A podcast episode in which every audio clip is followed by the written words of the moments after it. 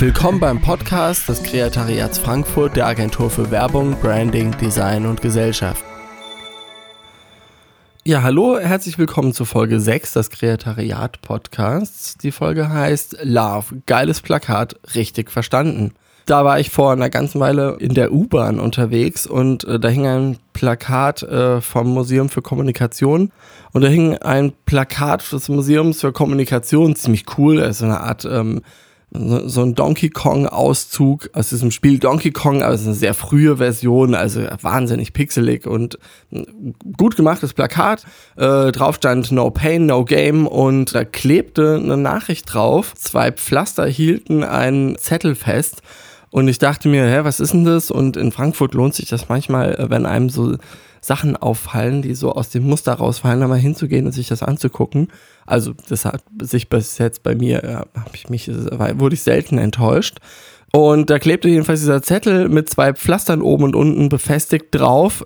Und auf den Zettel stand geschrieben, bin zur Messe, Gruß Mel. Also Melanie war offensichtlich zur Messe gefahren und hatte irgendjemandem diese Nachricht hinterlassen. Ja, und jetzt kann man irgendwie spekulieren, ähm, was es damit auf sich hat oder ob die Nachricht angekommen ist.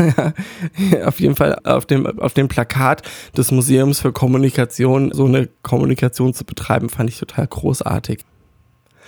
Neulich war ich in der U-Bahn, ein Plakat mit einer Donkey Kong-Grafik drauf. Es wäre mir gar nicht weiter aufgefallen, wenn jemand nicht eine Nachricht darauf hinterlassen hätte.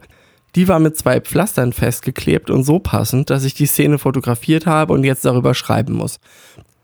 Plakate sind ein Teil des öffentlichen Raumes. Ein so großer Teil, dass mich über schlechte Plakatwerbung aufzuregen ein nicht zu unterschätzender Teil meines Lebens ist. Ist mir auch ein bisschen peinlich, aber irgendwie ist das so vielleicht auch so mal aus meiner leichten ADHS-Vergangenheit, ja, dass ähm, sowas einfach meine äh, Ignoranzbarriere äh, durchbricht und ich das dann bewusst wahrnehme. Man läuft daran vorbei und die meisten Menschen bemerken die Dinger gar nicht. Sie gehen einfach dran vorbei und investieren die berühmten 1,9 Sekunden in der Wahrnehmung dieser bedruckten Beleidigungen des menschlichen Geistes ist es so, dass in jeder Sekunde allerlei Reize auf uns einprasseln. Akustische, visuelle, psychoakustische. Gegen die akustischen kann man sich nicht wehren, heißt es immer. Richard Murray Schäfer, der Begründer der Psychoakustik, schreibt in seinem Meisterwerk Soundscape über die Wirkung von akustischen Umgebungen auf die Selbstwahrnehmung von Menschen und legt dar, wie schädlich laute Umgebungen sind. Alles läuft auf die Argumentation hinaus, man könne die Ohren nicht verschließen, wohl aber die Augen. Daher sei akustische Umweltverschmutzung kritischer zu beurteilen als visuelle. Ich möchte hier dagegen halten, klar kann man seine Augen verschließen, aber eben nicht in der Stadt, sonst trete ich zehn Sekunden später in Hundescheiße oder laufe über eine rote Ampel und dann wünsche ich mir die Hundekacke oder die Plakate zurück. Ich bemerke die gedruckte und gebaute Werbung jeden Tag. Und so wie diesem Exemplar widme ich ihr mehr Aufmerksamkeit als die meisten Menschen. Zurück zu dem Plakat.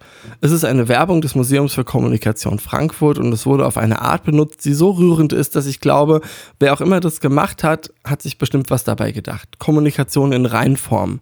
Mel muss sich sehr darauf verlassen haben, dass der Empfänger dieser Nachricht sich ebenso für dieses Plakat interessiert hat wie sie. Das Austauschen von Nachrichten jedenfalls über mit Pflastern an Plakate geklebte Mikrozettel hat so seine Tücken. Und man darf gespannt sein, ob sich dieses Medium durchsetzen wird.